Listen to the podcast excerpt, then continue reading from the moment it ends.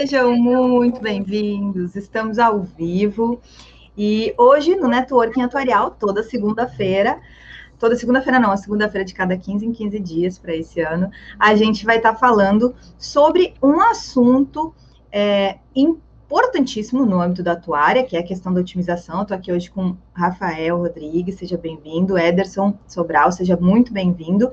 E para você que está chegando agora, aproveita, ó, vou até botar aqui embaixo a nossa mensagem para você se inscrever no canal do YouTube. Para isso, você precisa desabilitar, desabilitar o chat e, na sequência, é, apertar no botão de se inscrever, depois você volta, habilita o chat e conversa aqui com a gente. Então, Rafael, por favor, se apresenta para gente.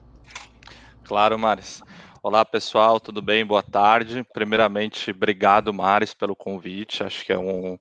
A gente já vem conversando bastante. Acho que essa oportunidade de dividir conhecimento com as pessoas, com os atuários, não só atuários com o mundo de seguros, é, é super importante. Então, a gente queria agradecer aqui a, o seu convite, tanto eu como o Ederson e a, a FC, né? Depois a gente vai falar um pouquinho da FC. Eu, Maris, eu tenho 17 anos de mercado de seguros, já passando com algumas seguradoras é, importantes, como Allianz, Mafre, é, agora eu estou na AXA, trabalho como Risk Management na, na AXA, então toda essa parte de risco e resolvemos apresentar um pouco hoje sobre a parte de otimização de, de pricing, eu e o Ederson.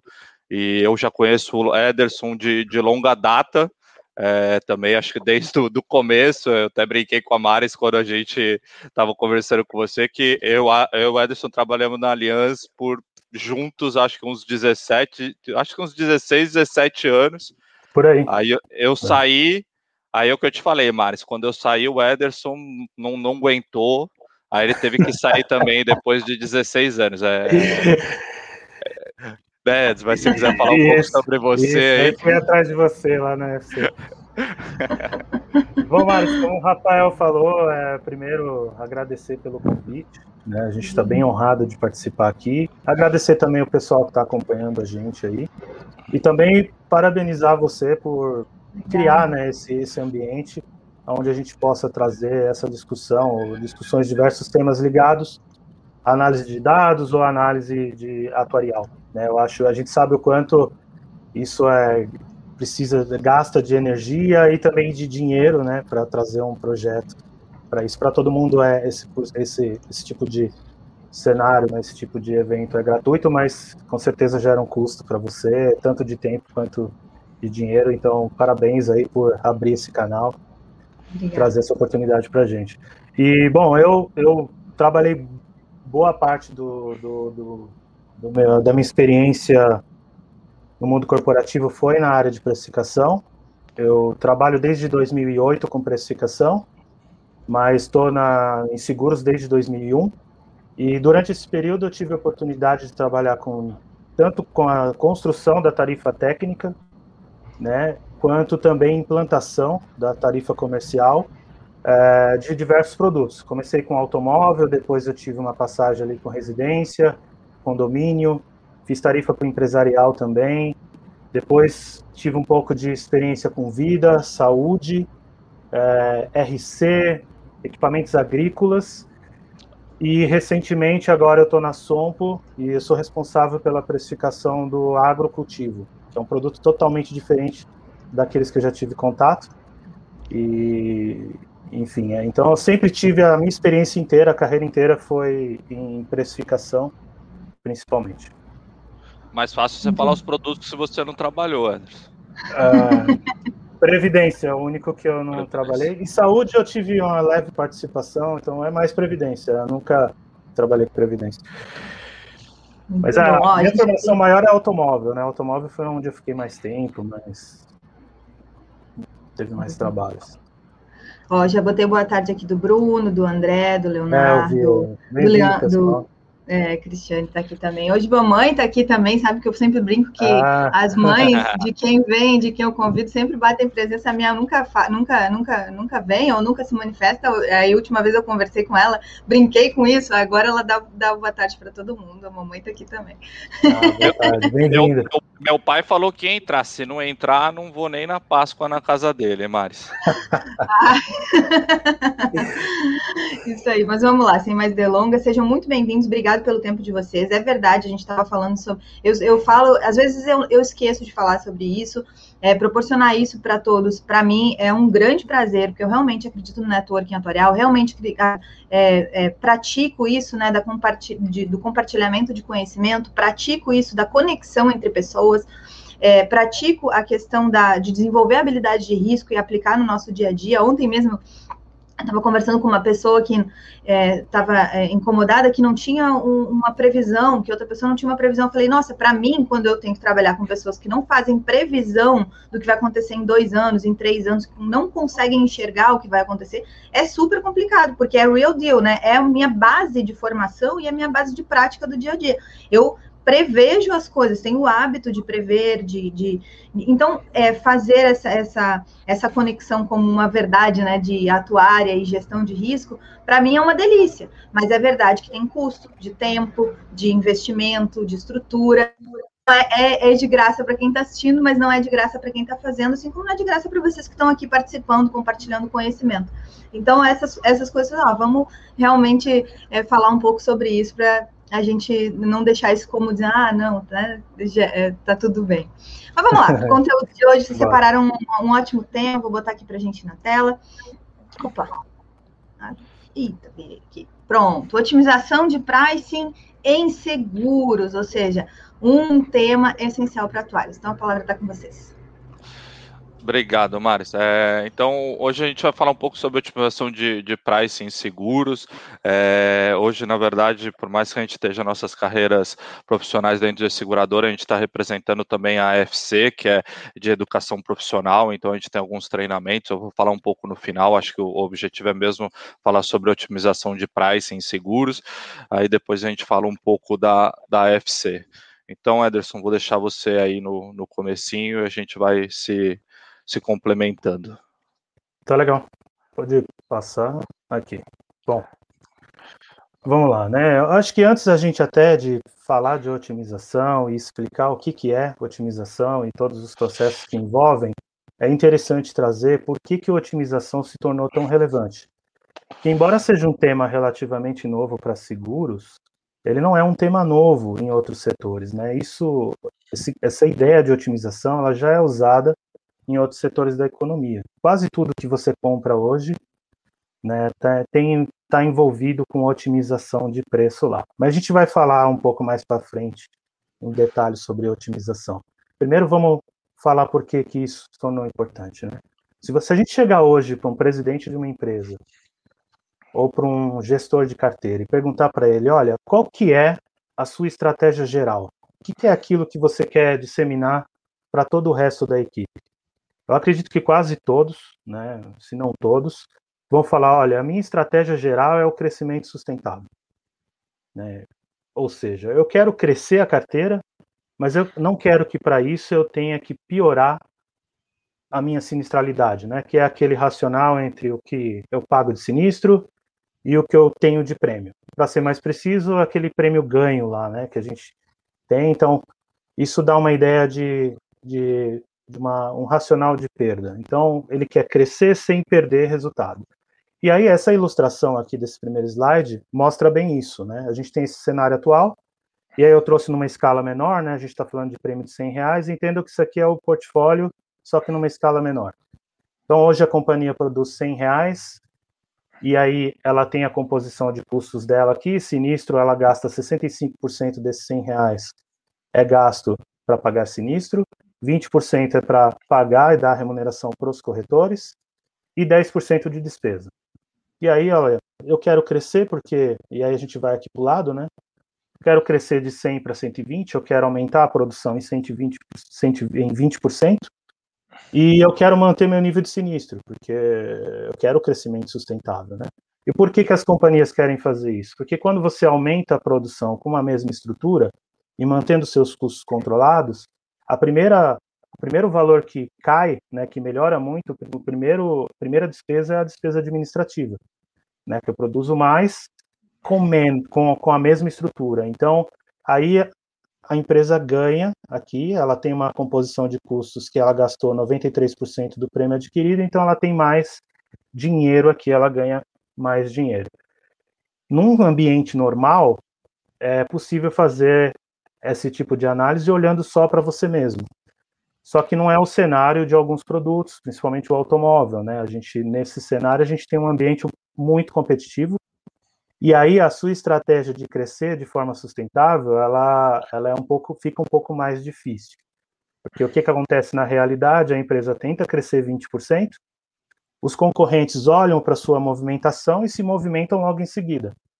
E aí o que, que, termina acontecendo no final do dia, né? Você piora o seu sinistro, você melhora as despesas, só que seu sinistro piora, né? Vai de 65 para 69%. Então, quando você olha a sua composição de custos, ela piorou. Você está com um indicador ali de 97%, sobra só 3% ali de lucro, vamos dizer assim. Então, isso é complicado. Então, por isso que, olha, preciso achar uma forma de buscar oportunidades de melhorar o preço, é, sem entregar, né, de, de, crescer sem entregar meu resultado. Eu quero ter, ter o crescimento sustentável. E aí é onde começa né, essa ideia de otimização. É, pode passar, Rafa. Eu, eu acho que até só, só adicionando um ponto, acho que é, é o grande desafio, né, é, para a seguradora, esse crescimento sustentável é, em relação a, aos, aos competidores, né? Competidores. Eu acho que é, é, é, o grande desafio que a gente tem hoje, porque é, eu tenho muitos amigos que falam: ah, você trabalha em seguradora, seguradora, a margem de lucro da seguradora é, é, é muito grande, é, e mal conhecem o resultado, principalmente seguradoras que trabalham com automóvel, que a margem chega a ser de 1 a 2%, isso pouquíssimas seguradoras, a, a, maioria trabalha, na verdade, com o resultado financeiro, né? Porque tem o prêmio que ganha antecipado e é investido. Então, é, o ganho, é, por mais que todo mundo, né, quem não está dentro do mundo atuarial, quem não está dentro de uma seguradora, acha que o ganho de uma seguradora é, é, é grande, não é. A margem é muito pequena, geralmente no máximo 5% do faturamento é o que a seguradora acaba ficando assim de, de resultado. Então, esse crescimento é, com como que fala é, com o resultado, né?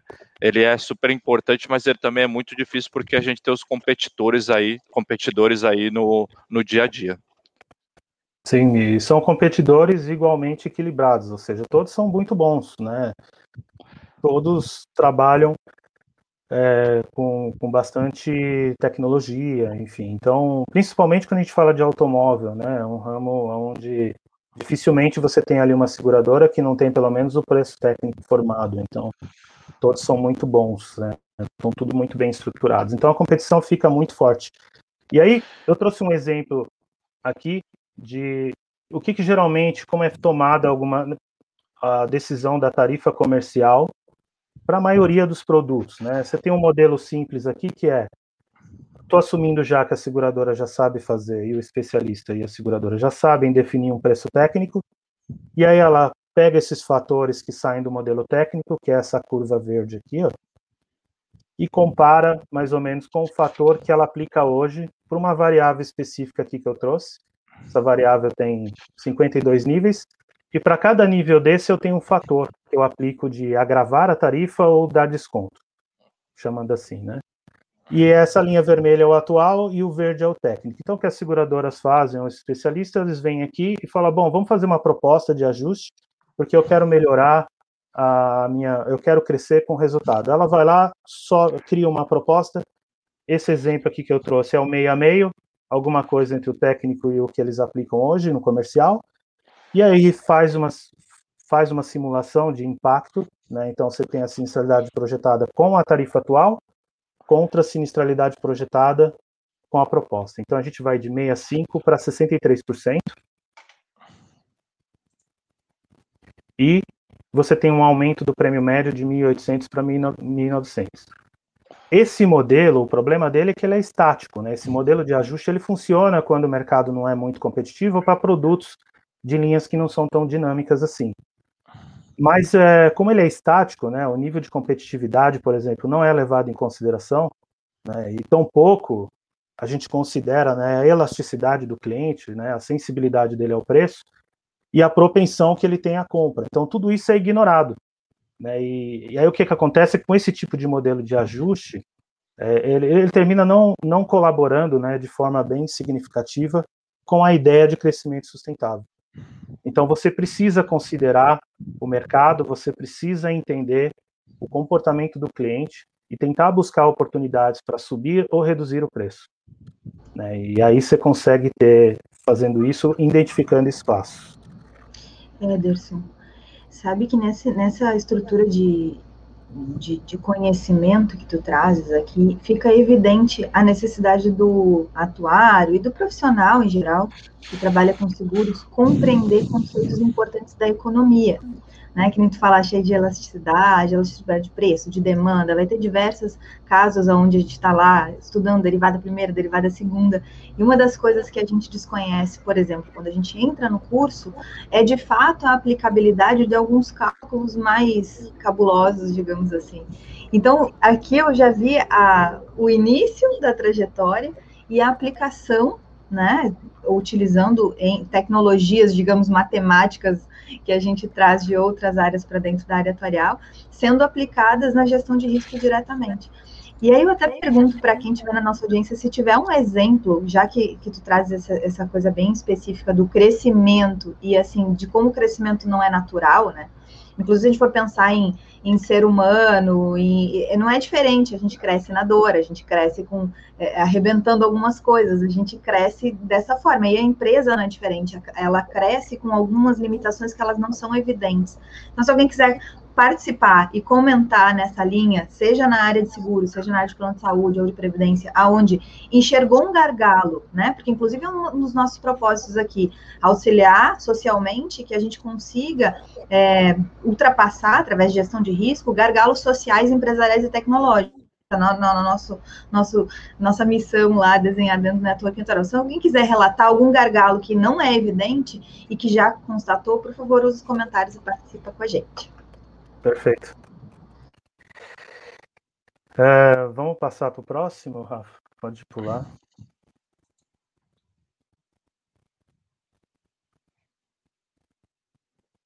Então vamos lá, né? O que, que é a ideia? Qual é a ideia principal de otimizar o preço? Né? O que, que é a otimização? Otimização é quando você consegue desenvolver ali um, um algoritmo ou um conjunto de algoritmos que consegue né, rentabilizar ao máximo a carteira de seguros. Então, o que ele basicamente vai fazer é buscar espaços para melhorar o preço, seja a hora subindo o preço ou a hora reduzindo o preço. Depende do, de diversas variáveis ali para você tomar essa decisão. E para que esse processo funcione bem, você precisa desenvolver alguns componentes. Né? O primeiro é um preditor de sinistro, né? Eu vou falar cada um desses daqui com um pouco mais de detalhe. Aí você precisa do preço técnico, porque você precisa ter uma referência, e o preço técnico é a melhor referência. Uh, você precisa de um estimador de propensão à conversão da proposta. Um estimador de preço do mercado, esse componente já é muito mais complicado, e eu vou dizer por quê. E um preditor de índice de competitividade. Então, vou falar agora de cada um desses aqui, como que geralmente eles são construídos, e depois eu falo como que combina isso tudo aí. Pode ir para o próximo, Rafa? Bom, o primeiro preditor de sinistro, é, o primeiro componente é o preditor de sinistro. E aqui, geralmente, aqui o bom e velho GLM funciona muito bem. Né? Sei que tem se falado de usar machine learning para tudo. Na parte de preço e nessa parte de estimador de sinistro, uh, os machine learnings trazem algumas complicações. Né? Eu não vou entrar nesses detalhes, mas o GLM funciona bem, é o que tem sido aplicado principalmente para o automóvel. E aí, o que geralmente a gente faz é dividir isso em alguns pedaços para fazer modelos em pedaços. Primeiro, a gente faz um modelo de frequência para estimar a probabilidade de, de acontecer um sinistro em um determinado período. E depois a gente faz um outro modelo para estimar o custo médio, né? E por que a gente faz essa diferenciação, né? Porque é importante para a gente entender que variáveis são importantes para explicar por que, que o sinistro aumenta ou diminui em termos de frequência e quais variáveis contribuem para custo. É interessante o atuar e entender como que isso se, se comporta. É, e, se possível, quando disponível, colocar um componente de futuro. Se você tem alguma informação privilegiada que identifica que a sua frequência futura vai ser um pouco diferente do que você observou do passado, por questões de movimentação, questões governamentais ou por questão de, do ambiente econômico em geral, você pode embutir esse componente. Ele não precisa ser necessariamente matemático, ele pode ser também um parecer do subscritor, enfim, ele, você pode fazer esse ajuste, claro, não pode ser muito agressivo, tem que ser algo um pouco mais fino. E a gente costuma dizer que a gente, por questões meramente estatísticas, por questões de, dos tipos de distribuição estatísticas que a gente escolhe, o interessante é você dividir e separar sinistros que são mais regulares de sinistros grandes. E aí tem várias formas de você identificar o que, que você vai chamar de sinistro grande e o que, que você vai chamar de sinistro regular. E o ideal é que, para esses modelos de sinistros grandes, você construa um modelo de propensão a valores elevados, um custo médio do excesso, ou seja, você modela o excesso, aquilo que excede o que é regular, e aí depois você faz a combinação de todos esses modelos aí e chega no modelo de prêmio de risco. Aqui só, só, só, complementando um pouco, é... às vezes as pessoas não estão tão acostumadas nessa divisão de pequenos sinistros e grandes sinistros, porque geralmente dentro do seguro de automóvel ela, as coisas são mais lineares, né? Seguro de automóvel você tem lá o custo médio, ele é bem, bem, bem linear, ele não varia tanto. Só às vezes quando alguém tem uma carteira talvez de caminhão, pode ser que tenha uma, uma variação, mas geralmente os modelos de caminhão também não estão junto com, com carros de passeio tudo mais é, mas para a gente, para eu e o Ederson, já trabalhamos bastante em, em, carteiras de grandes riscos, como property, responsabilidade civil, até equipamentos agrícolas, essa divisão de pequenos sinistros e grandes sinistros dentro do modelo ela é essencial, porque quando você tenta colocar todo mundo dentro da mesma curva ali dentro do GLM, muito provavelmente seu modelo não vai aderir, ou senão vai te dar um desvio padrão muito grande dentro do modelo. É, então você é, é essencial essa divisão de pequenos e grandes sinistros. Então você acaba fazendo um modelo GLM, né, para para pequenos sinistros, e aí os modelos de propensão para grandes sinistros. Então, pensa, por exemplo, num seguro de property, onde pode acontecer um sinistro que ele pode ser, às vezes, de um incêndio que dá é, 10 mil reais, como também pode acontecer um seguro de incêndio que às vezes dá 30 milhões de reais. Então, isso dentro da média é terrível. Então, a gente sempre faz essa divisão dentro dos modelos, até para ser mais assertivos. E esses modelos não são tão tão fáceis de fazer, né? Porque primeiro você precisa definir o que, que é um grande sinistro, né? O que, que é um grande sinistro? De repente, uma seguradora ela pode entender um grande sinistro diferente de uma outra seguradora. Ah, eu tenho que fazer dividir grandes sinistros por linha de negócio? Muito provavelmente, porque um grande sinistro dentro de um property ele pode ser diferente dentro do comparado de repente com equipamento agrícola.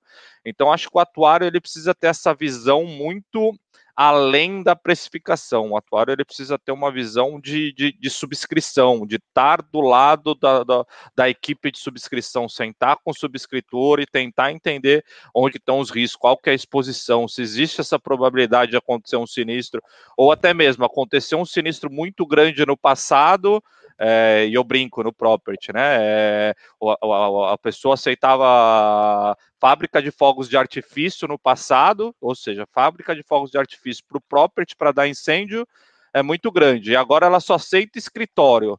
Vale a pena eu colocar isso dentro do meu preço, já que ela não está mais aceitando o risco? Então, acho que toda essa, essa conversa com a área de subscrição, um pouco diferente do, dos ramos massificados, né? Onde é só preço, preço, preço a subscrição é, é super importante. Então, essa divisão de pequenos e grandes sinistros aqui é, é essencial para o modelo. Perfeito. Isso aí.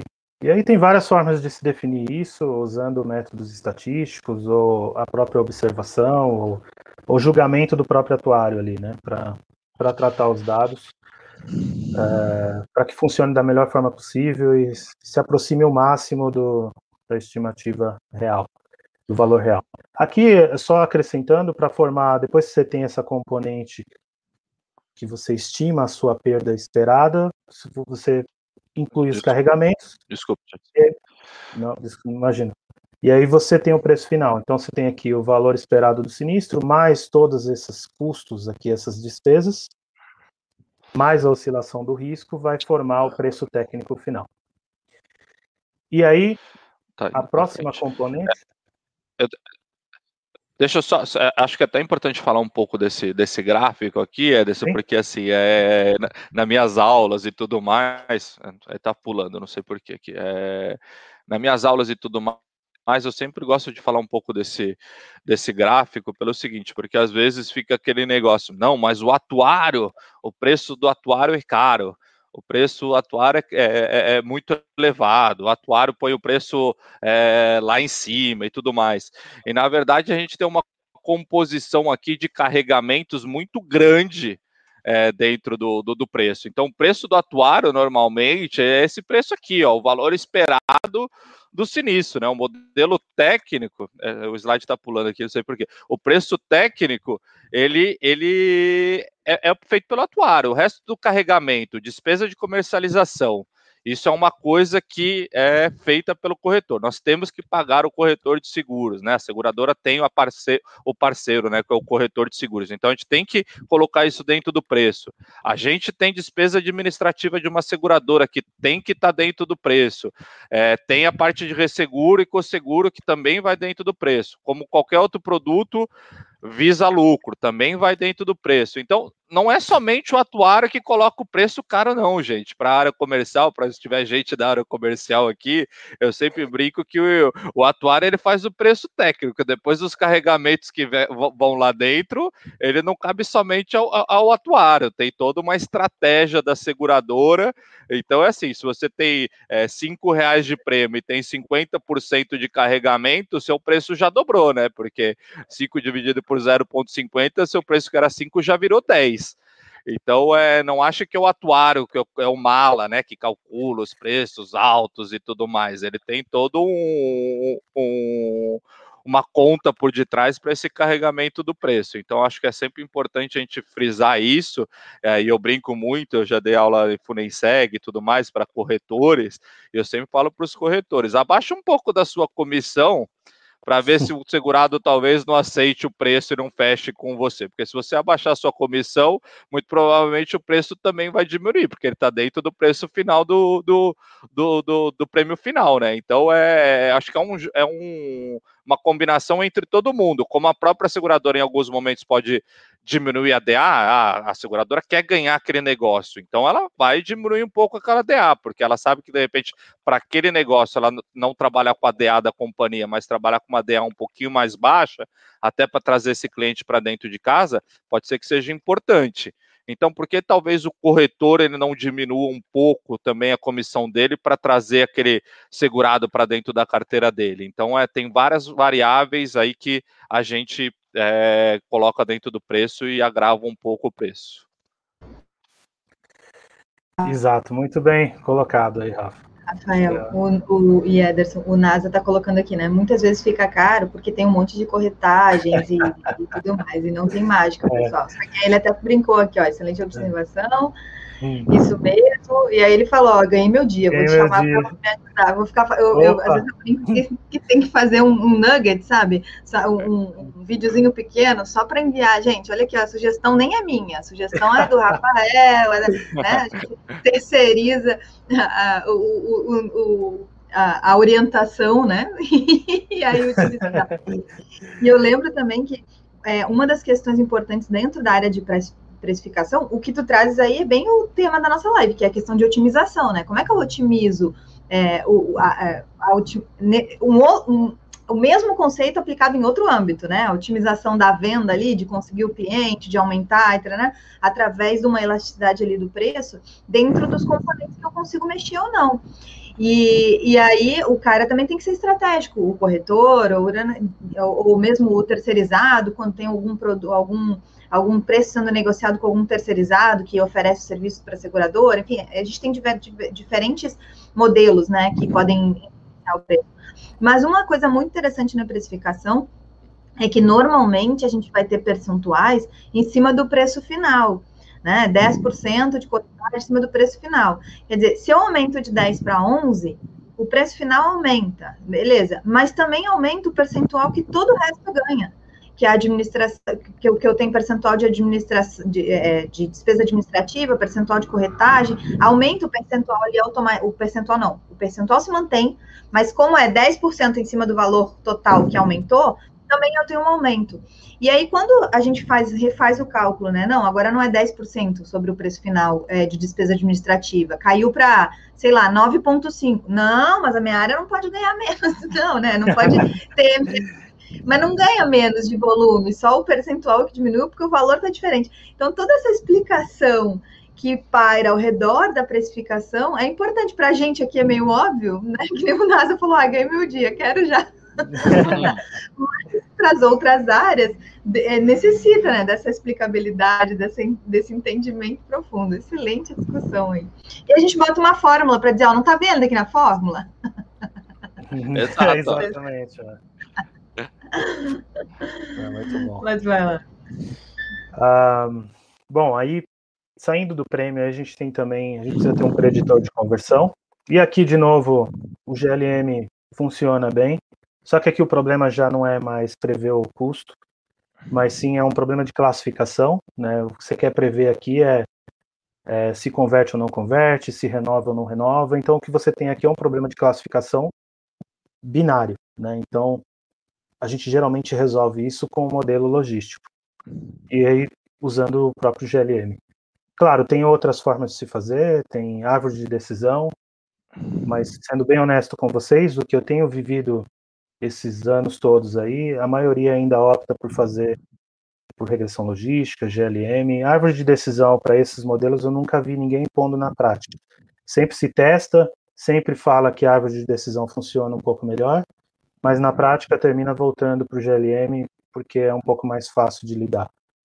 É, machine Learning também é possível fazer, mas o Machine Learning traz aquelas complicações de ser uma caixa preta, então, principalmente para os gestores de carteira, quando você tem que mostrar, eles ficam um pouco desconfortáveis, porque eles vão querer entender. Me explica por que, que a, a probabilidade de converter esse negócio aqui é tão baixa. E a gente vai falar, olha, eu não tenho só só confia no modelo. confia que está certo. Isso não funciona, né? Você tem que explicar por que, que, por que, que chegou naquele número. Então, esse é o principal desafio ali quando a gente fala de machine learning. Tem outros também relacionados à própria implantação, mas uh, o primeiro obstáculo aí do machine learning é realmente essa caixa preta, essa falta de entendimento do que acontece por trás. E aí você tem a implantação que complica, porque os sistemas atuais das companhias, eles não se conectam muito bem com esses softwares que geram esse tipo de dados, como Python e R. Então, esse problema de conexão é um, é um desafio ainda grande aí nas seguradoras. Mas, é, pode passar, Rafa? É, eu acho que é importante falar, tá todo mundo muito falando de machine learning, né? Ah, vamos fazer machine learning, machine learning. É, e para gente, assim, como atuar, é um pouco curioso, porque. E o modelo técnico? Quem que tem um modelo técnico hoje? Será que é, aproveito até um pouco do, do chat aqui, até para as pessoas que puderem falar? É, tem modelo técnico? Não são todas seguradoras que hoje têm um modelo técnico, um modelo GLM ali, que antes do machine learning, tudo bem, são coisas distintas e tudo tudo mais.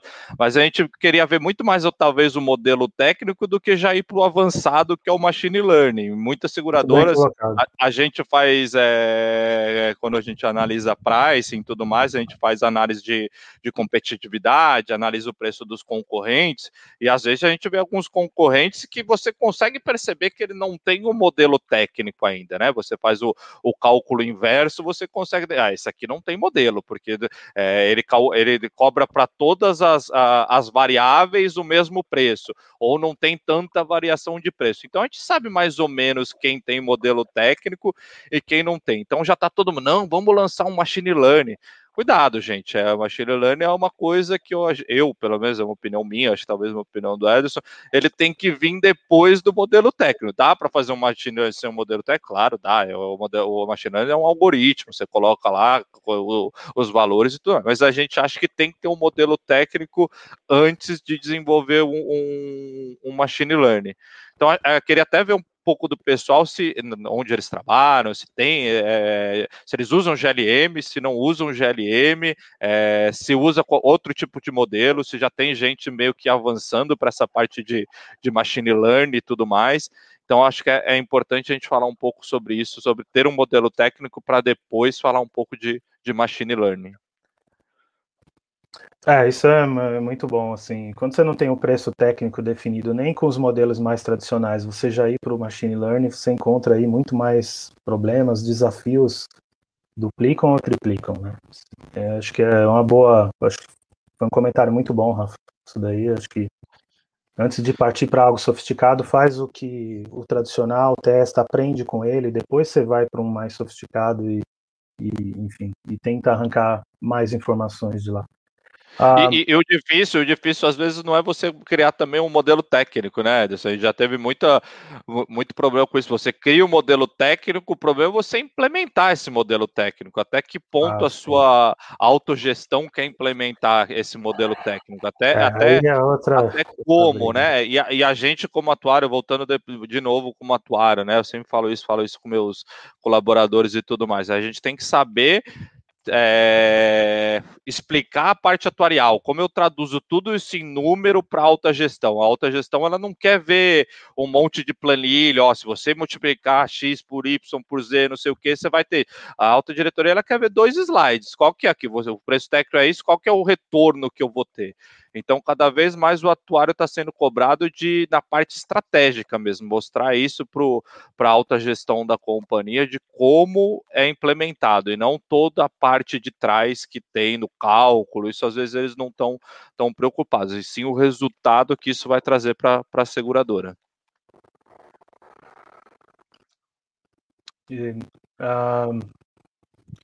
Bom, todos os componentes são muito importantes, mas esse daqui é o, eu, eu falo que é o coração do negócio, é aqui onde você começa a entrar na parte de realmente considerar o comportamento do mercado e não só olhar para dentro da empresa, né? Então você precisa de fato ter um estimador de preço de mercado.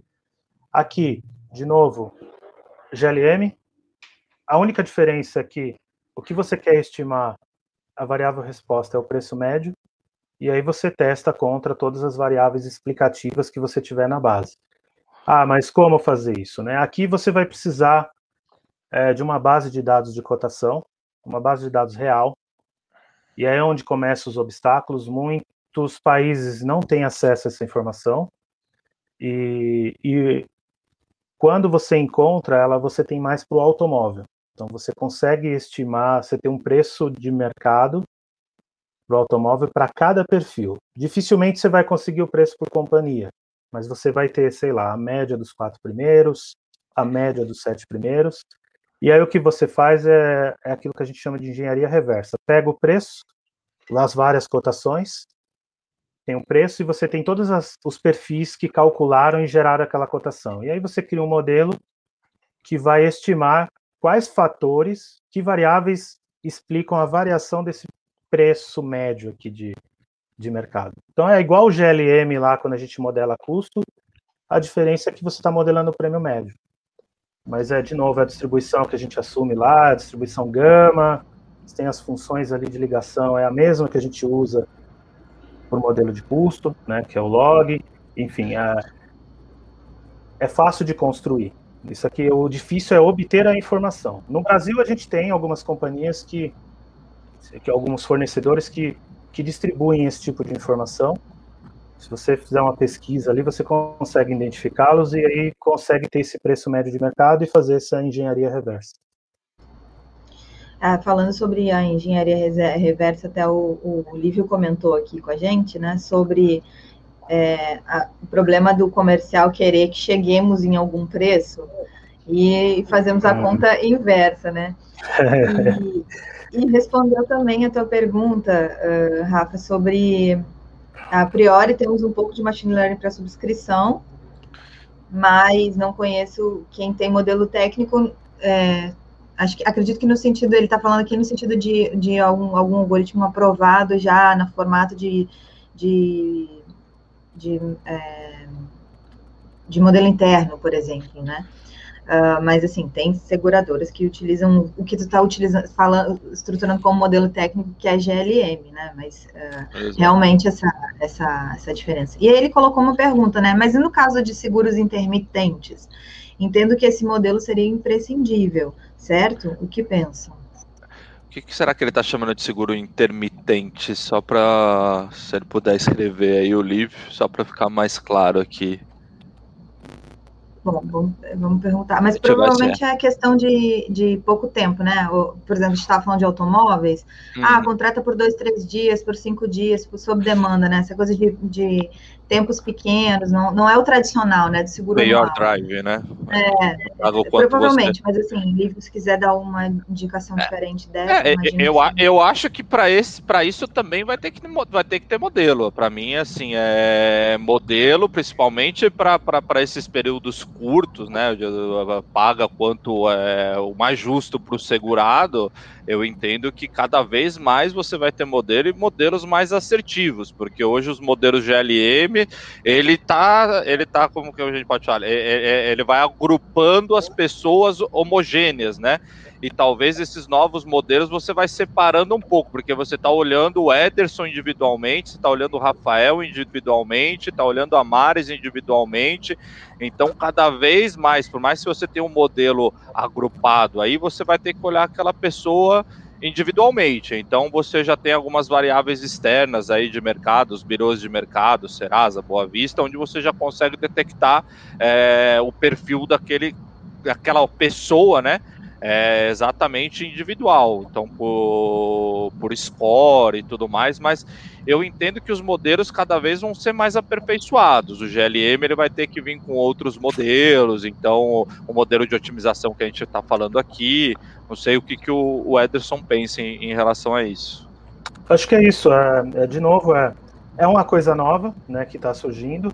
É, tem muitos desafios, mesmo as pessoas que estão trabalhando, as empresas que estão trabalhando hoje com esse tipo de modelo de precificação né, por, por período, elas também vão enfrentar desafios, elas também é novo para elas também, elas ainda vão melhorar muito nesse sentido.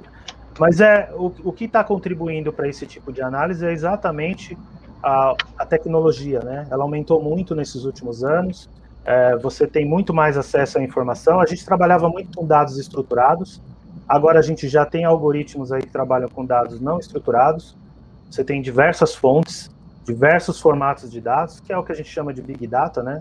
Um grande volume de dados de diferentes, diferentes fontes. É, isso vai permitir que as empresas cada vez mais é, melhorem esses algoritmos para dar o preço mais, como o Rafael falou, mais pontual e não mais pondo as pessoas em clusters. Mas sim, olha, o Rafael, a Maris e o Ederson têm preços completamente diferentes, porque eu usei essas variáveis X e mais algumas variáveis não estruturadas e criei um algoritmo que chegou nesse preço e fala que uh, ou a Maris ou Rafa ou eu tenho que pagar um preço melhor. Enfim, isso isso está aumentando e o que trouxe toda essa possibilidade é a evolução tecnológica, é, é essa, esse conceito de ciência de dados, do big data, isso abriu portas para um negócio absurdo, assim. Então a gente vai ver cada vez mais os produtos, os preços de todos os produtos, não só em seguros, mas em todos, muito mais pontual, muito mais particular, e não mais pondo você em categorias. Isso é e, muito e bom, essa, muito bom.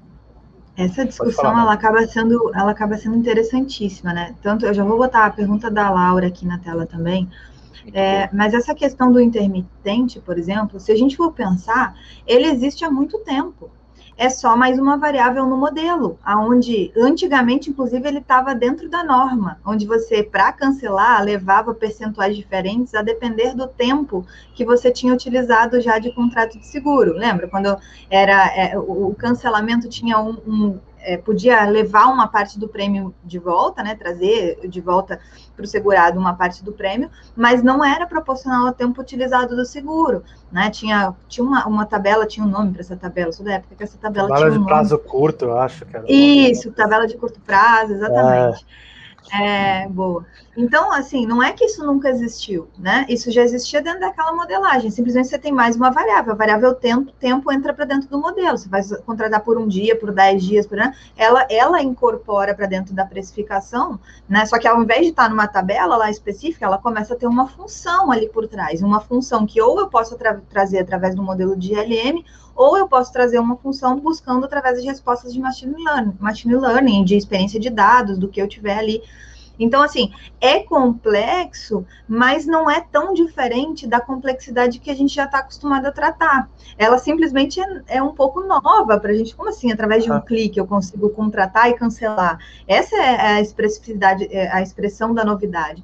Mas em termos matemáticos, do fundamento da coisa, eles se encaixem como das outras formas que a gente tem, né? O livro respondeu que é pro tempores, prazo curto. E aí a Laura traz uma, uma pergunta para a gente de, mas como modelar risco de seguro intermitente sem ter uma experiência? Eu até vou introduzir essa resposta, que no sentido de que, assim como a gente modela todas as coisas que a gente não tem experiência, a gente começa com algumas alguns pressupostos, né? Olha, eu tenho experiência do quê? De um ano? Vou dividir esse um ano por 12 meses? Vou fazer.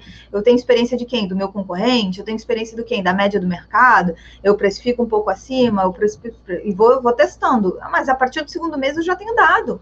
E aí eu vou calibrando meu modelo, eu vou tendo, vou tendo o quê? Teoria da credibilidade, por isso a importância da gente entender qual é a credibilidade que eu consigo dar para o meu dado, qual é a credibilidade que eu vou dar para o dado de mercado.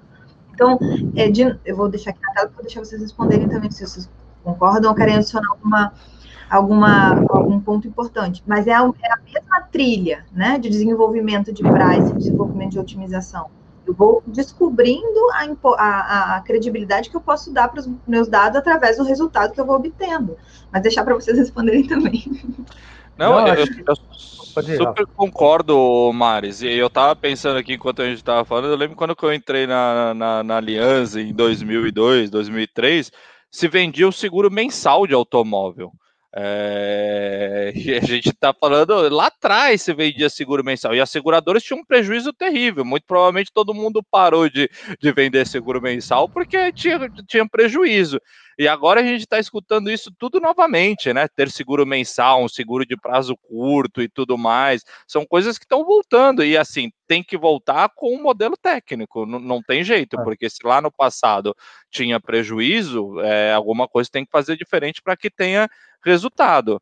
E a gente sempre fala é, em relação a criar modelos quando você não tem banco de dados, acho que para qualquer, não só inseguro intermitente, né? Eu acho que como qualquer, qualquer modelo é, é, muito difícil você criar, mas a gente acha que o mais importante de você criar um modelo é você ter uma gestão de carteira. Você tiver uma gestão de carteira, exatamente o que você falou, você colocou aquele modelo e você tem no dia seguinte, já sabendo o que está acontecendo, ah, você projetou um mix de carteira onde 50% no, ia ser Gol, é, 25% ia ser Corsa e outros 25% ia ser Ferrari, vai. Se você de repente começa a vender e seu mix de carteira mudou totalmente, muito provavelmente você vai ter uma defasagem em relação ao seu modelo, porque você projetou uma coisa e está acontecendo outra. Então, esse acompanhamento de carteira após a implementação do modelo, ela é tão importante enquanto modelo, porque se você não tivesse acompanhamento, você vai, tá, tá bom, lá fiz atuarial, atua, atuarialmente meus cálculos, calculei tudo certinho, é só colocar lá que eu não vou ter prejuízo. Não achem isso, porque você tem muito mais o acompanhamento depois e saber o que está acontecendo do que propriamente o modelo. Te cortei, Ederson. Não, não, acho que foi excelente você comentar isso, como você está falando, acho que o pós-implantação é tão importante quanto o processo de implantação.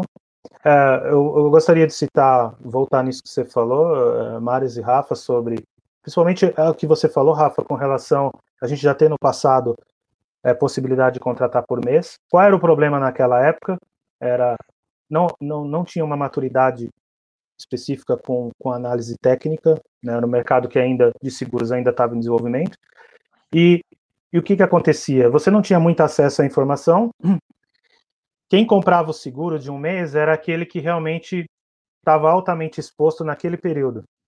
Então a gente está precificando todo mundo como achando que todo mundo que está comprando seguro mensal e o que compra o seguro anual está comprando mensal. Só que o mensal ele era altamente exposto, então a gente ficava em antisseleção, por isso que tinha um mau resultado. A vantagem agora com o avanço de tecnologia é que você consegue identificar isso usando diversas variáveis. E aí você consegue saber, olha, esse cliente ele está mais exposto e esse aqui não. Embora eles tenham o mesmo perfil, na mesma idade, então, conduzem o carro na mesma região, a Maris tem um comportamento diferente do Rafa em questão de horários. Sei lá, às vezes é possível identificar esse tipo de informação. Então, para um eu vou cobrar bem mais caro que para o outro, porque está menos exposto, mesmo sendo parte de um mesmo grupo. Então, isso é possível hoje por causa desse avanço, esse acesso aos dados que a gente tem.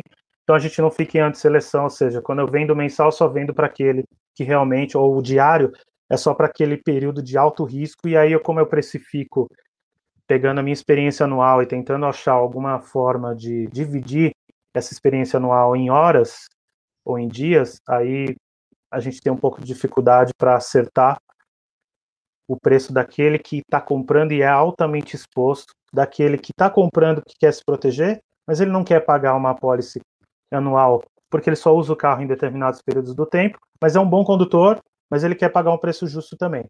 Então, antigamente a gente tinha um preço muito caro e só a gente só atraía, terminava atraindo aqueles que estavam altamente expostos. Então, é por isso que não funcionou muito bem o seguro mensal, e aí as seguradoras resolveram trabalhar com o anual e até entender como que precificar isso mais corretamente. É, acho que foi um slide aí, Rafa, passou. Ah, não, era de preço médio de mercado, a gente é. fechou aqui. É, esse estimador de preço de mercado ele é um componente importante porque ele vai ser usado né, para calcular o índice de competitividade. Né? Então, uma vez construído esse preço médio de mercado, você vai construir esse índice de competitividade, que pode ser feito de diversas formas, e o jeito mais simples de fazer isso é a média né, da distância entre o preço que, atual e o preço oferecido pelo mercado. Uma conta simples. E esse percentual de distância vai terminar sendo o nosso indicador de competitividade. Tem outras formas de se fazer isso, mas esse é o jeito mais simples de se fazer. Uma vez criado isso, o que a gente tenta fazer é embutir esse novo componente dentro do nosso modelo de renovação. É aquele modelo que prevê a chance de renovar ou não, e o nosso modelo de conversão, que é aquele modelo que prevê se eu vou converter um negócio ou não. Ela termina sendo uma variável que eu vou testar e dizer se eu estou muito longe do mercado, qual é a minha chance de converter para esse perfil e para esse outro perfil, qual que é a chance? Às vezes perfis diferentes, com a mesma distância de preço, têm uma maior propensão a, a comprar do que outro, mesmo tendo o mesmo o mesmo a diferença de preço. Se o perfil é diferente, alguns clientes são mais sensíveis a preço, outros menos sensíveis. E aí, com esse índice de competitividade, é possível identificar e entender esse comportamento. Isso remete um pouco a essa ideia de comportamento até no, no, no item anterior, né? Tudo está ligado a comportamento, né? Quando você não tem dados, você vai testando, vai acompanhando o que está acontecendo com que você prevê uma situação e vai acompanhando ver se aquilo se realiza ou não, vai aprendendo com esse processo, vai entendendo o comportamento e vai ajustando. Então, tudo que você cria, né, é, sempre está ligado a entender o comportamento do cliente, como que ele funciona. E quanto mais variáveis você tiver para fazer isso, mais pontual e mais assertivo vai ser a sua decisão de preço ali.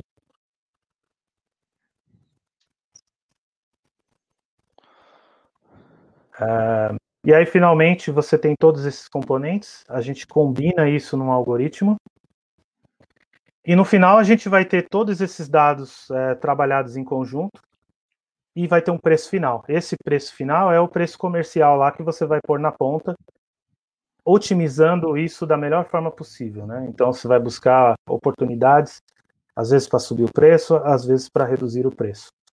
E aí eu vou mostrar um pouco como que isso termina acontecendo. Pode, pode passar, Rafa. Acho que a melhor forma de usar, de explicar como que isso funciona é trazendo exemplos. A gente tem três exemplos aqui. O exemplo 1, um, a gente tem aqui quatro tentativas de ajustar o preço desse cliente. Então, o preço atual, 1.600, que é essa primeira linha. O preço estimado de mercado, porque agora eu tenho o estimador de preço de mercado, é 1.500. A distância que eu tenho dos concorrentes é de 6,7, eu estou 6% mais caro. A sinistralidade estimada, porque eu tenho isso agora, porque eu criei meu estimador de sinistro usando GLM, então eu espero 45 de sinistralidade aqui, então é uma sinistralidade muito boa. Só que a probabilidade de eu converter esse negócio é muito baixa. Então, como que eu tomo a decisão aqui então? Aí a gente vem para essa ideia de prêmio esperado, que é como se fosse assim: eu apostei, eu estou fazendo uma aposta, eu vou cobrar 1.600, quando o mercado cobra 1.500, o quanto eu ganho disso? Qual a minha esperança de ganhar?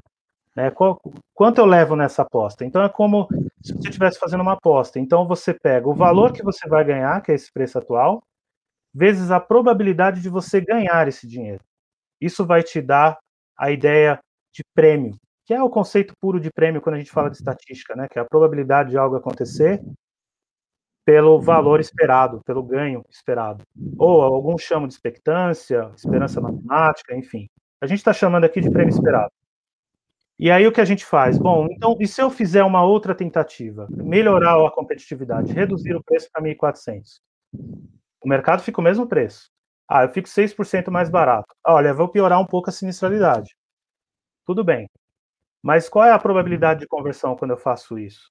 Ah, vai para 75%. Aqui falando de renovação, né?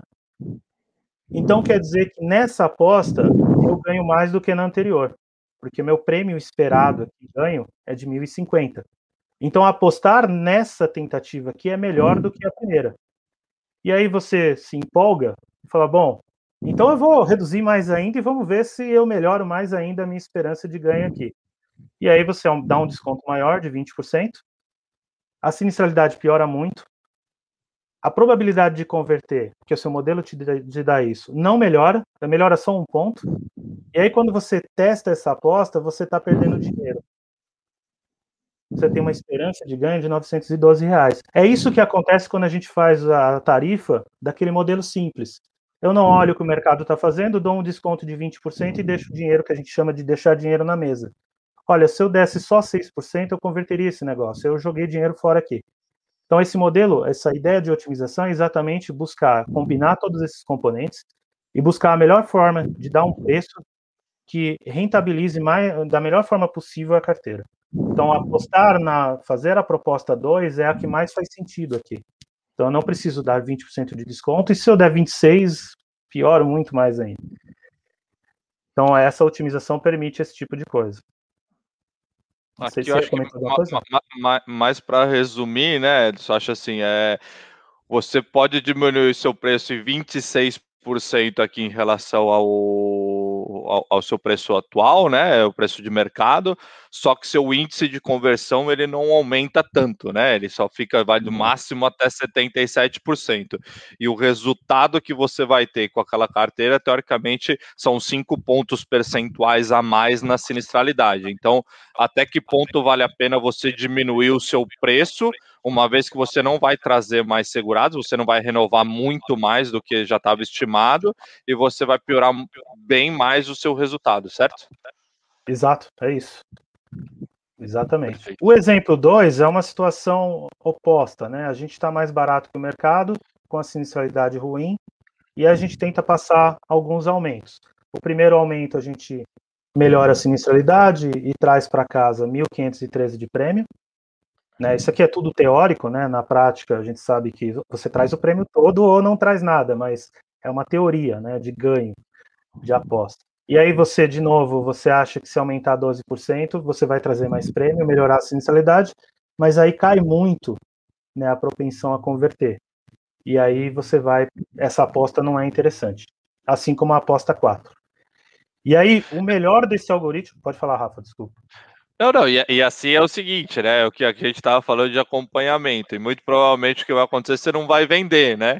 E muito provavelmente, se você não vender, teoricamente a sua sinistralidade estimada aqui também não vai ser 59, porque se você não hum. vender, não entrar esse prêmio, a tendência é, é que ela seja até maior, né? Porque aí vai mudando um pouco aquilo que eu estava falando do mix de carteira, porque é, você vai acabar não, não, não, conseguindo tendo o mesmo mix e talvez nem seja até 59. Claro, é um exemplo teórico aqui, tá super claro, mas no dia a dia você acaba vendo essas situações, né? Sim, exatamente. E aí você, essa policy que você esperava que ela fosse contribuir, né, com o prêmio, ela, você não tem ela, ela, você termina até piorando a sinistralidade, né? Você aumentou demais o prêmio. Enfim, nem toda policy com a sinistralidade ruim você tem que jogar fora. Você tem que tentar ajustar o máximo possível. Essa, esse, esse cálculo aqui eu não jogaria fora, eu tentaria a proposta 2, ao invés de falar que simplesmente eu não quero. Né? E o mais interessante aqui, na minha opinião, é a proposta, o exemplo 3, onde a gente está em linha com o técnico, tá vendo? A sinistralidade de 35%, ou seja, supondo que a nossa sinistralidade alvo seja 60%, a gente está produzindo uma sinistralidade super baixa aqui, com R$ 1.100. Só que o que acontece? O mercado está oferecendo para essa mesma cotação R$ 1.700. Então, embora esteja muito mais, muito acima do técnico, eu tenho condições aqui de aumentar um pouco o preço, sem prejudicar meu nível de competitividade, trazer mais prêmio para a companhia, e esse prêmio adicional termina sendo. Você gera prêmio suficiente para ajudar em algum outro caso onde você tem um oposto. Né, um ambiente super competitivo onde você tem que reduzir. Então, eu gosto do exemplo 3 porque é exatamente onde você produz prêmio, muito prêmio. Que o risco é baixo e você, por ter uma sinistralidade baixa, o que às vezes, quando você não está olhando para o mercado, você tende a eu vou baixar mais, porque 35 está muito caro. Você acha que está. E aí você reduz, você deixa de, de novo dinheiro na mesa, porque você, ah, 35, eu vou deixar em 45, mas não precisa descontar tudo isso. Né? Então, aqui não valeria a pena dar desconto de 35 ou ficar tão distante do mercado. Então, você vai lá e diminui o desconto, melhora a sinistralidade mais ainda e traz mais prêmio para a companhia. Então, a proposta 2 aqui, ela faz mais sentido, né? Quando você faz as apostas aqui. Então, ou seja, aqui você, além de ganhar mais dinheiro ainda, é, você equilibra a carteira, porque esse, essa apólice vai subsidiar alguma outra onde você tem uma situação muito complicada de um cliente que você quer reter na carteira, mas ele está rodando a 65, 69% de sinistralidade e o mercado está mais barato que você. Então você pode tirar esse prêmio adicional aqui para gastar nesse outro lugar que a gente chama de cross-subsidy, né, de, de ajuda entre entre os níveis de uma variável. Geralmente região aqui é bem, bem forte nesse sentido. Então essa é a proposta do algoritmo, de criar um algoritmo de otimização.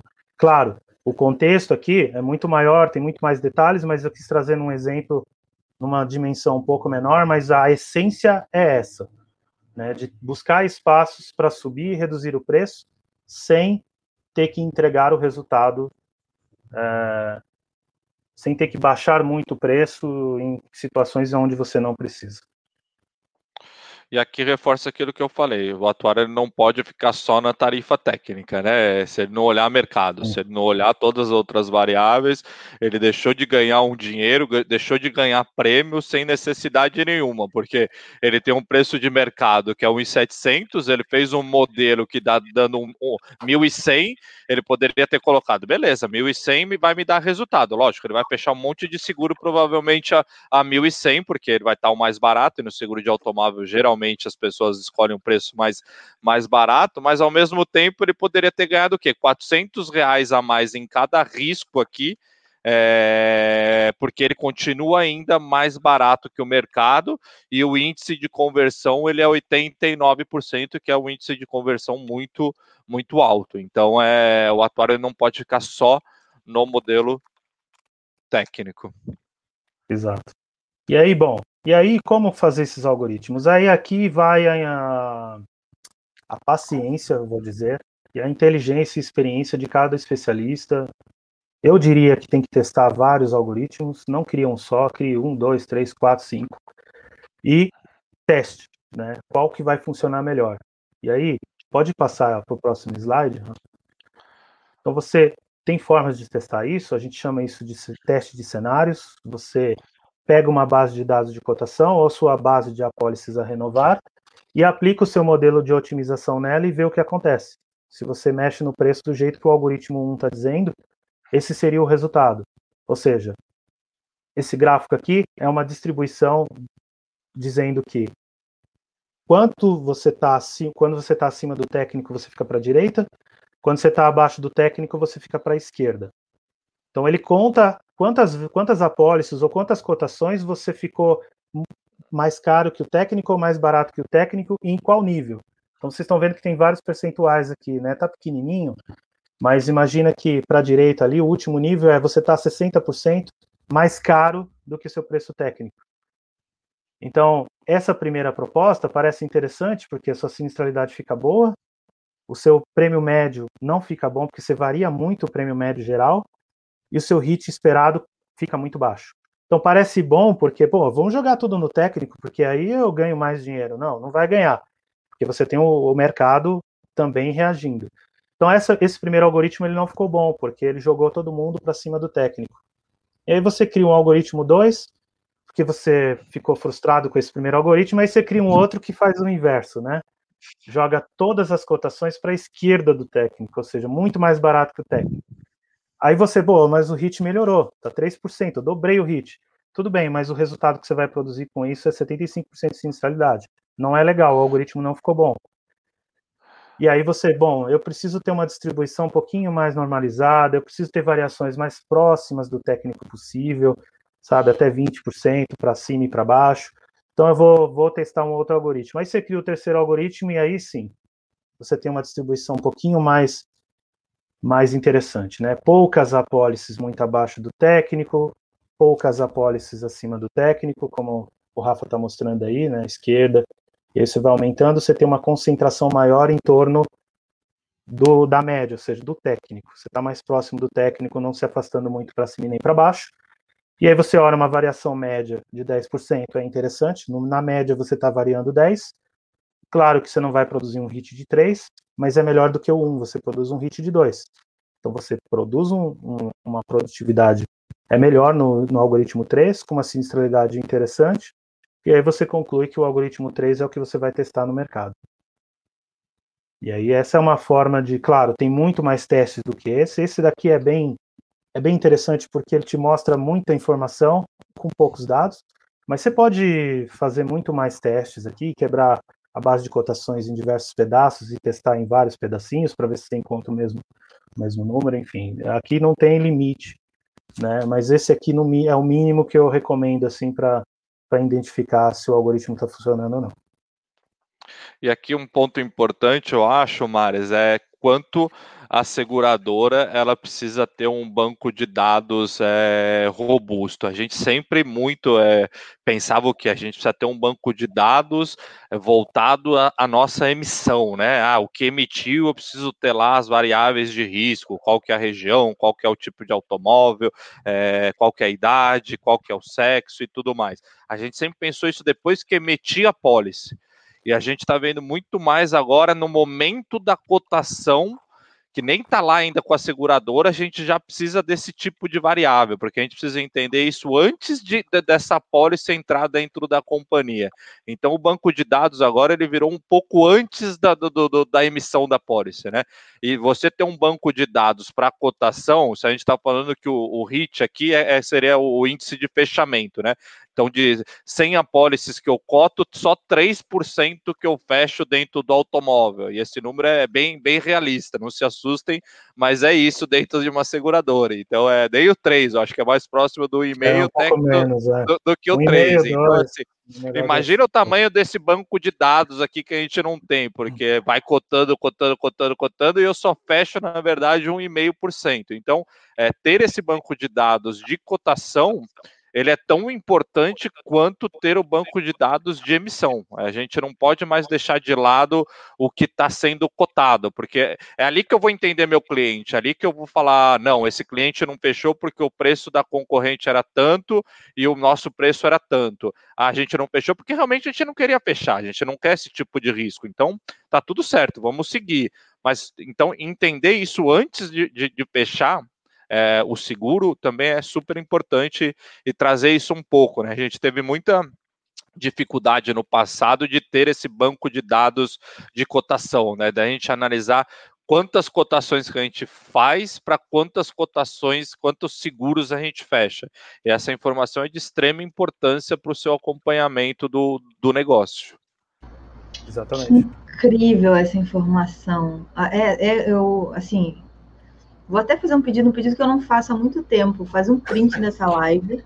É sério, é sério, porque tem uma teoria que funciona para todos os tipos de negócios, que é, que vem da administração, enfim, e a gente usa muito em marketing, né? Como eu trabalho um pouco nas redes sociais e tenho também essa função das redes sociais, e meu marido tem uma função aí toda de, de fazer comercialização em redes sociais, tem uma teoria que a gente chama de três tipos de clientes, né? Existem, existe o tipo de cliente que está ali pronto, extremamente motivado, pronto para comprar, por exemplo, se eu estiver falando de uma loja, quiser comprando um carro alguma coisa ele já está indo ver o carro, ver a loja, e ele já está ali pesquisando o seguro, né?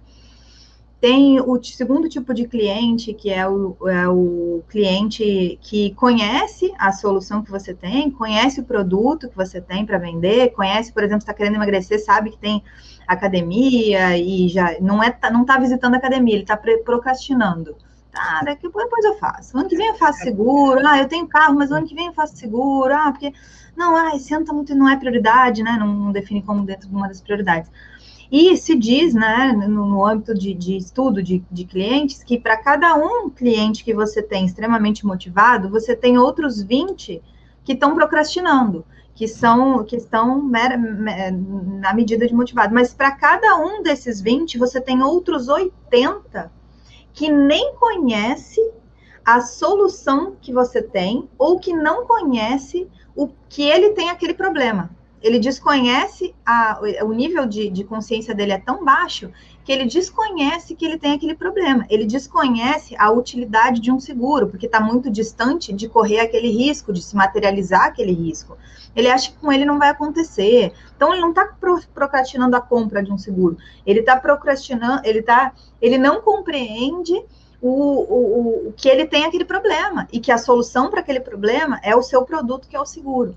E aí eu fiz uma conta rápida aqui, eu dividi 1 por 0,015, no caso, por 1,5%, e eu descobri que nesse, nesse teu dado aí já demonstra que para cada um cliente que fecha o seguro, eu tenho outros 67 que procrastinaram ou fecharam com outra pessoa. Pode ser que foram para outra, mas que procrastinaram ou que fecharam para outra pessoa. Então, essa conta de 1 para 20, vamos supor que desses. É, tem gente aí que vai ter fechado com outra pessoa, essa conta de 1 para 20 está um é, que já está ali fazendo a compra para outros 20 que estão procrastinando, é demonstrada, inclusive, no âmbito do seguro. Está ali, né? Olha só, de cada. E essa base de dados imensa, quer dizer, não é. Olha só o diferencial do mercado de seguros. Eu não tenho isso lá no produto online que a gente tem lá de jiu-jitsu e tudo mais. Eu não tenho uma cotação com o meu com o serviço que a gente oferece. Em outro serviço, eu não tenho uma cotação ali. Eu não, eu não recebo os dados. Pensa alguém que está indo lá ver academia. Eu não recebo, eu posso até ver visualmente se é uma pessoa que está acima do peso ou não, mas eu não recebo os dados daquela pessoa, se ela tem, é, quanto que ela tem de percentual de gordura, qual necessariamente é a idade dela, eu não recebo, sabe, em outros negócios, a gente não recebe para fazer uma cotação tantos dados como o seguro é, recebe. Cara, o seguro recebe a base da. Assim, eu sou obrigada a dizer qual é o meu carro, qual é a minha idade, qual é a região onde eu moro, para o cara poder fazer uma cotação. Você não consegue fazer a cotação. Então, Exatamente. olha só a base de dados que o seguro dispõe, dispõe para fazer o que quer que seja, seja para vender mais, seja para entender melhor esse cliente, seja para fazer anúncios segmentados para esse cliente. Assim, esse, é, é, esse insight sobre, olha aqui ó, o dado que a gente tem. Então, e a briga que existe, né? Ah, não, a atuário calculou. É, o problema é na precificação, não, a gestão de carteira, né? Que nem tu trouxeste. Passa por tudo isso porque eu tenho um dado para onde eu vou expandir o meu sair do primeiro nível, que é o cara que está procurando seguro e está fechando, para o segundo nível, que é o cara que está é, é, procrastinando, a gente não está sem dado. A gente tem um monte de dados para utilizar. eu tenho uma brincadeira aqui. O meu marido faz as lives dele, que eu vou fazer agora também, vou me vingar. Tem dado em casa, A gente tem um monte de dado em casa, né? Hum. E, mas, enfim, eu achei sensacional esse insight. Esse dado é um, é um dos que eu desconhecia. E, e que traz né, para a tona a importância da, do, da, de como a gente tem trabalho para fazer, como a gente tem modelagens para serem feitas. Ou seja, se eu coloco para dentro de uma modelagem quem cotou seguro comigo hoje, eu consigo dizer para quem eu tenho que é, direcionar as campanhas, os marketings, o, a criação de novos produtos, a criação de especificidade. Ou seja, tem muita coisa para fazer com o dado que a gente tem em casa, né? Mas enfim. Sim, é, o, o, o que que até pegando o gancho aí, Mari, que você falou, tudo é muito bom, ele parece muito bom. Então, poxa, Ederson, então, mas por que, que nem todo mundo está fazendo isso ainda? A dificuldade está em desenvolver os modelos? Falta técnicos para isso? Eu diria que tem pessoas que, que hoje, né, com capacidade de construir os modelos todos. Isso aí não é a dificuldade. O que, qual era a dificuldade? Porque, ah, mas isso é um modelo novo? Não, já existia no passado. Então, qual foi essa dificuldade que não permitiu que os seguros avançassem para esse nível e que a gente já tivesse discutindo outro tipo de aplicação e não a otimização? Que a gente poderia ter discutido isso há muito tempo atrás. E é, por que isso não acontecia? Por causa de um grande gargalo, é poder de processamento. Seguradoras, elas não têm hoje as ferramentas que elas usam hoje as plataformas, elas não são poderosas para suficiente para processar tudo isso. Elas processam muito bem, às vezes dão uns probleminhas, mas eu posso dizer que processam muito bem um preço. Preço tem uma tabela com preço de partida, os multiplicadores e eu dou um preço final. Agora eu estou falando de ter o preço de mercado, o preço da cotação, a probabilidade de converter em negócio, medir a elasticidade do cliente, olhar para a sinistralidade esperada e, de, e decidir que preço que vai oferecer. Mas isso, ah, mas isso eu faço offline? Não, é em tempo de cotação. Porque se você demora para fazer isso, o cliente vai cotar na outra seguradora que não tem esse algoritmo e dá o preço lá. Então você precisa rodar isso muito rápido, muitos cálculos e com o dinamismo que tem, porque às vezes o corretor vai lá e troca os parâmetros. Trocou um parâmetro, é um novo conjunto de dados, você vai ter que processar tudo de novo. Então, o que impediu muito tempo de se avançar nesse nível é que precisa de um alto poder de processamento. Esse alto poder de processamento, ele é caro, não é barato para ter isso, então não dá para aplicar em todos os produtos, tem que se pagar.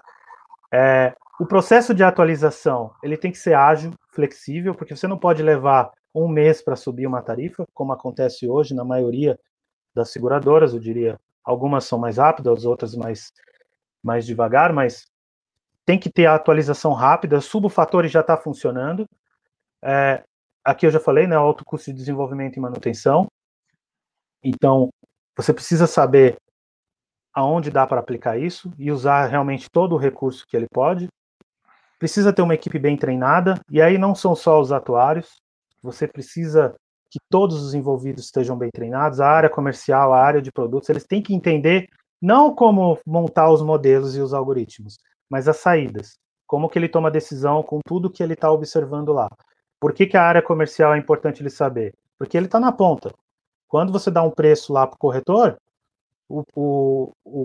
a área comercial tem que saber que por trás daquilo tem toda uma inteligência e, e ele defende mais. Não tem erro no meu processo. Eu vou defender. Esse preço está certo. Eu participei do processo.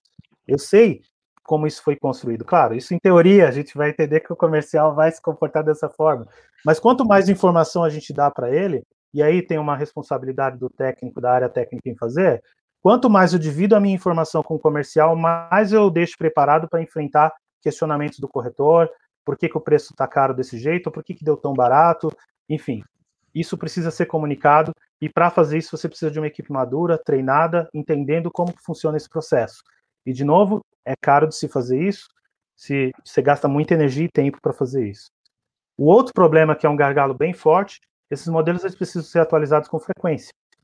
Né? Principalmente o modelo de propensão né, a, a, converter o negócio e o preço de mercado, porque o mercado mexe o preço toda hora. cada vez que ele mexe o preço, é um novo nível de competitividade. Você tem que construir um outro modelo. Aí você dá para o analista e fala, olha, eu preciso disso em 15 dias. Ele não vai fazer, porque lembra que a gente faz tudo em GLM. E então você termina atrasando um pouco esse processo e você não tem condições de mudar o preço tão dinamicamente assim como o mercado se movimenta. Porque basta uma seguradora se movimentar, uma seguradora importante, para você ter toda uma movimentação diferente.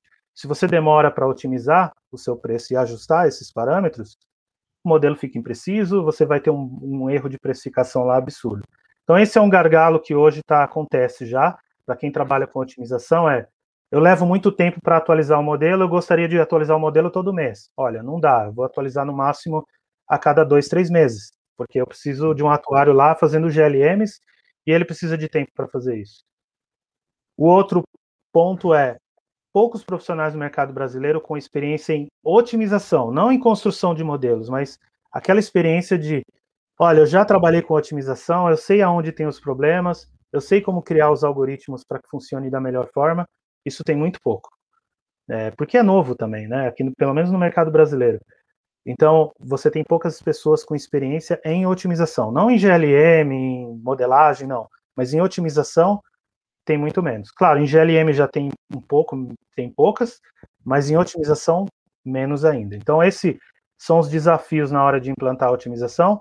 Isso é porque isso explica um pouco por que algumas seguradoras ainda não estão fazendo, ou por que isso demorou tanto para ser implementado no mercado. O primeiro item ali já é o que dificultou o cenário inteiro ali, né? O poder de processamento é realmente complicado.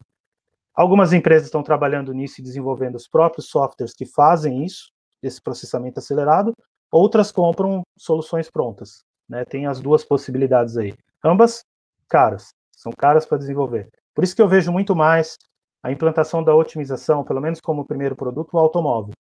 Residencial e empresarial ganham carona eles entram no processo, mas porque o automóvel tem prêmio suficiente, né, que é uma carteira gigantesca, para subsidiar né, essas outras carteiras. Sozinho, para implantar isso aqui num produto empresarial, por exemplo, ou, ou residencial, eu não vejo como por esse gargalo de custo e mais por causa do custo, né? O processamento você já tem soluções aí para fazer, mas ele é tão caro que não se paga. Se você não tem um produto realmente na essência de massificados, a otimização ela não vai funcionar tão bem. Eu sei que é um balde de água fria para quem é de outro setor que não é automóvel, mas é só para trazer o raciocínio de por que otimização não está em tudo, né? Porque é caro, caro fazer isso. Vale a pena muito para automóvel, para as outras linhas precisa pegar carona com um automóvel ou com um produto que você tenha uma carteira muito gigante, muito grande para se pagar. É, não sei se você quer adicionar alguma coisa, Rafa, Maris, você quer mencionar alguma Acho, coisa sobre ô, isso? Ô, Maris, vou, vou, ter que, vou ter que ir na Páscoa na casa do meu pai, porque ele comentou aqui agora, Maris. Você viu? Eu votei, eu desconfiei que o Carlos Rodrigues era excelente. Já era, Maris. Fiz a piadinha, agora eu vou ter que ir lá na Páscoa, lá na casa do meu pai. Já era. Nossa, já era. promessa aqui. o Bruno comentou aqui, inclusive, só botar é, eu, a questão da, da movimentação do mercado, né? O próximo e dos preços dinâmicos, próximos próximos praças a gente vai ter preço igual Uber. Olha, era, seria ótimo, mas é o que eu disse, o gargalo é o processamento, é, não é criar os modelos, mas é caro fazer isso. A tecnologia avançou muito, ela é um pouco mais barata do que era no passado, mas ainda para algumas coisas ela ainda é cara. É, ainda, mas seria ótimo assim ter o preço igual dinâmico assim é maravilha. Ferramentas para fazer, conhecimento temos. A única coisa que é briga aí é o, é o custo e o poder de processamento, que, que é o, o gargalo das seguradoras, porque as plataformas ainda são um pouco antigas, né? algumas seguradoras trabalham com sistemas e a própria programação é um pouco mais antiga. Isso não conversa com nenhuma solução nova de Python, R, enfim, outras, outras ferramentas aí de, de que tem esse poder de processamento super rápido. Né? Esse é o problema. Na hora que você tenta conectar isso com o sistema da companhia, aí você tem um outro desafio ali enorme. Ô Ederson, você acha que é por isso que a entrada de tantas insurtechs, é, não só no Brasil, né, mas como, como um todo, por isso que é, por causa dessa tecnologia? Acho que isso facilita. É um dos motivos de, de ter bastante, bastante insurtechs né, entrando, porque eles não têm essa dificuldade. Eles estão começando com um sistema novo que conversa com, com R, com Python, com outras soluções. Então, eles já nasceram com essa plataforma nova, né, com essa ideia nova. Então, para eles não é caro refazer tudo, eles já estão criando do zero. Então, isso facilita a entrada dessas empresas.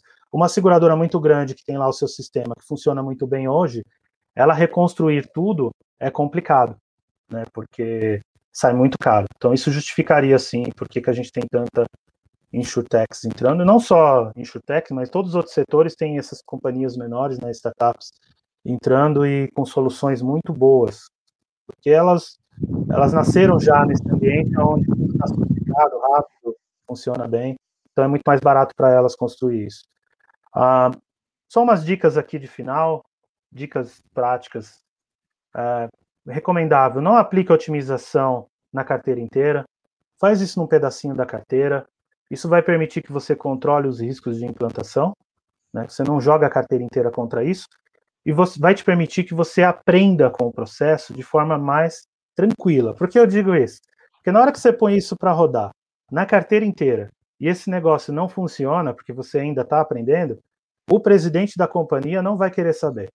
Ele vai falar: você trouxe isso daí e esse negócio não está funcionando. E aí a pressão fica muito grande, e aí o especialista fica ali tentando ajustar, enfim, vira uma loucura, uma cobrança pesada. E esse tipo de modelo, você tem que trabalhar tranquilo, você tem que processar ele aos poucos, aprender, é o que foi o que a gente falou. Aprende com o processo, quando você não tem todos os dados, e vai ajustando aos poucos, vai abrindo a sua carteira. Sei lá, eu faço em 10% da minha carteira, eu otimizo, os outros 90% eu tenho um modelo tradicional lá. Vai aprendendo, e aí na hora que você vai sentindo confiante com isso, você vai permitindo que mais cotações passem pelo processo de otimização. A outra vantagem é que quando você tem uma implantação parcial, você tem como comparar o seu resultado. Né? Você, você consegue me ouvir, Rafa? Tá me ouvindo? Tô, tô, tô te ouvindo. Você consegue, você consegue de fato comparar o grupo que você otimizou contra o grupo que você não otimizou. E aí, é claro, você espera que o modelo que você não otimizou, o grupo que você otimizou, desculpa, funcione com um resultado muito melhor do que aquele que não passou pelo processo de otimização. Isso é um bom cenário, né? Uma boa dica de que, olha, eu estou no caminho certo, eu consegui de fato criar um algoritmo que me traga melhor resultado. E aí você vai ganhando confiança e vai expandindo isso para 10, 20, 30% da carteira. Então, primeira recomendação muito, muito séria aqui, não façam isso na carteira inteira. Ah, eu falei de um problema de velocidade, né, para atualização dos modelos. Eu acho que uma saída aqui são esses modelos mais automáticos de machine learning.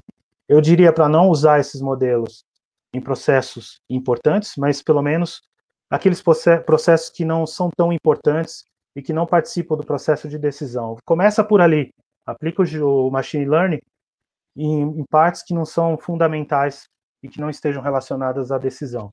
E aí depois você vai expandindo, vai trazendo maturidade e vai implantando em outros processos. Acho que essa é uma saída para resolver aquela questão de tempo para atualizar os modelos. Bom, essa foi a. Acho que era isso, assim, de, de dicas, é o que eu, que eu tinha, assim, dicas bem gerais, tem muitas outras aqui. Mas isso é o que a gente queria trazer aí para vocês, né, de por que, que isso é importante, a otimização e todos os desafios envolvidos aí. E aí a gente fica aberto aí para perguntas, pra tirar dúvidas, enfim. Excelente é apresentação, gente. Muito obrigada.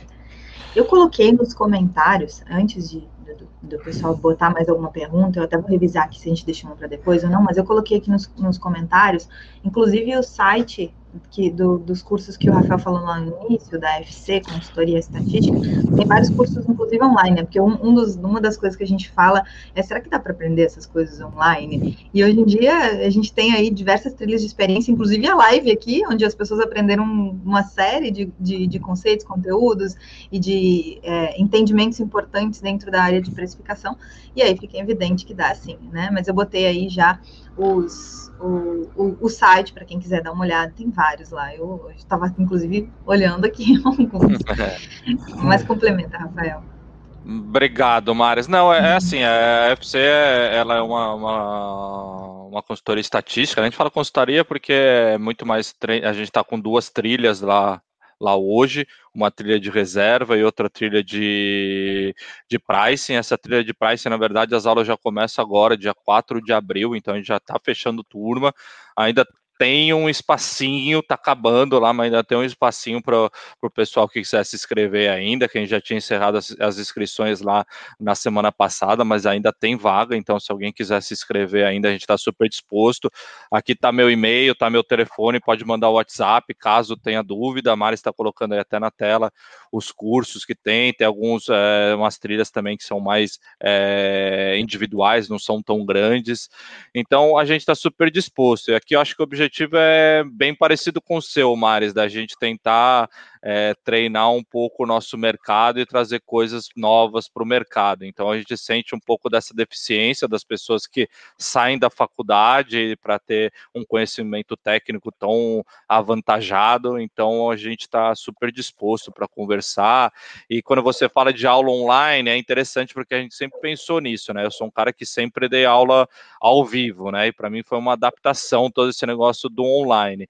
Então, mesmo nos nossos treinamentos, a gente tem lá como também missão de responder as pessoas por e-mail até dois dias. Caso tenha dúvida, a gente responde por e-mail. Se não conseguir é, tirar dúvida, a gente marca uma hora para explicar as coisas. É. então, a gente está bem entrando nesse mundo digital, que eu acho que é o futuro mesmo, não, não, não tem jeito.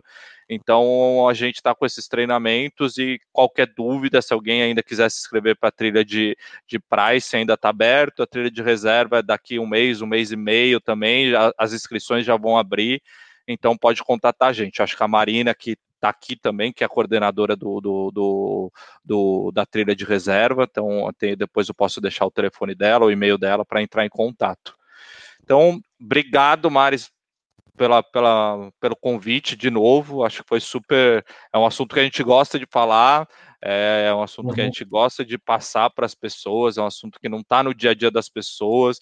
Às vezes as pessoas falam como atuário muito de reserva, de tábuas atuariais, e essa parte de precificação de PNC é um pouco deixada de lado aí. A gente tenta sempre reforçar esse lado, que é o é, é, é, é, a minha carreira do Ederson praticamente dentro desse mundo de precificação. Então a gente gosta muito do assunto.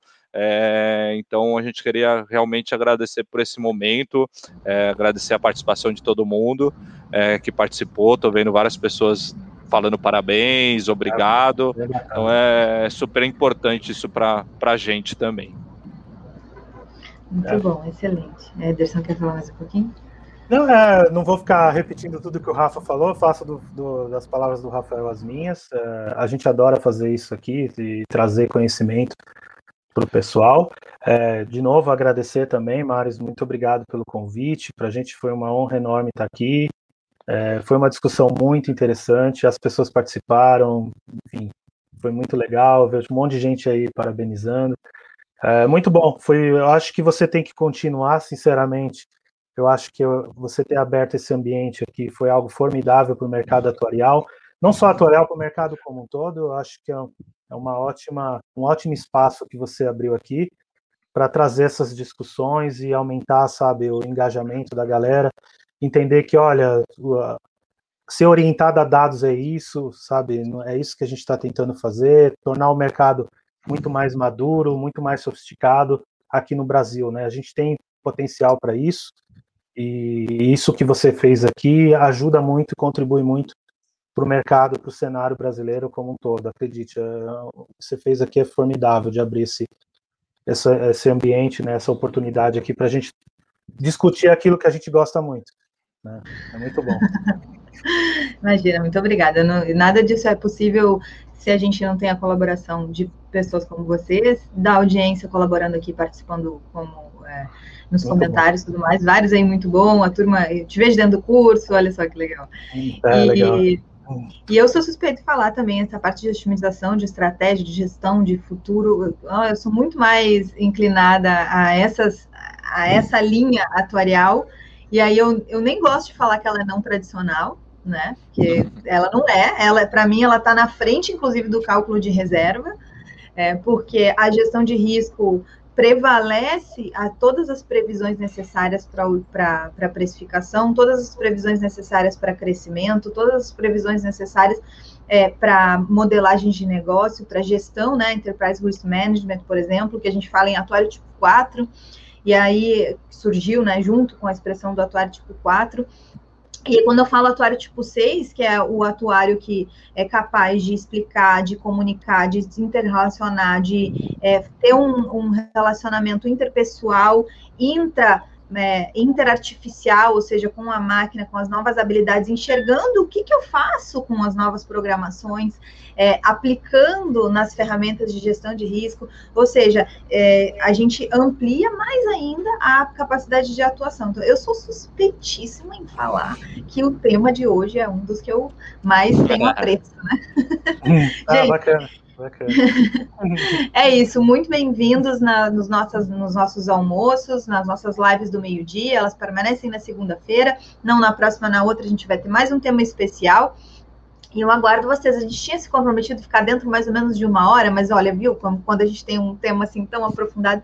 Eu tenho uma última dúvida sobre os cursos. É, tem alguns deles que são ao vivo, ou são todos gravados, ou pode ter um híbrido, porque uma das coisas que me perguntam sempre nessa função de ser ao vivo ou de ser gravado, todos eles têm muitos prós, né? Quando é ao vivo eu tenho interação, mas quando é gravado eu posso assistir mais de uma vez, eu posso rever, eu posso ver numa velocidade mais adequada para mim e tal. Ele, como é que eles estão ali dentro da plataforma? Tem alguns gravados, tem alguns ao vivo, se vocês puderem, é, só para as pessoas saberem, né?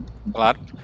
Não, tem no, no, na trilha de, de pricing, ele tem o, é híbrido, ele tem o primeiro módulo que ele é gravado e depois são aulas é, online.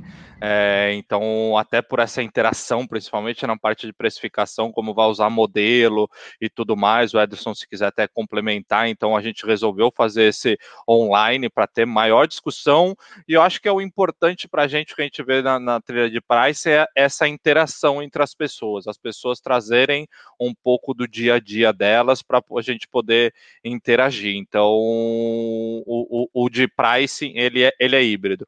O de reserva, ele já vai vai ser uma coisa mais gravada, é, onde as aulas vão ser gravadas e tudo mais. É, então a Marina acho que pode até falar, mas é, acho, que, acho que todas as aulas do, do, de reserva acho que são, são gravadas. É isso, Ederson?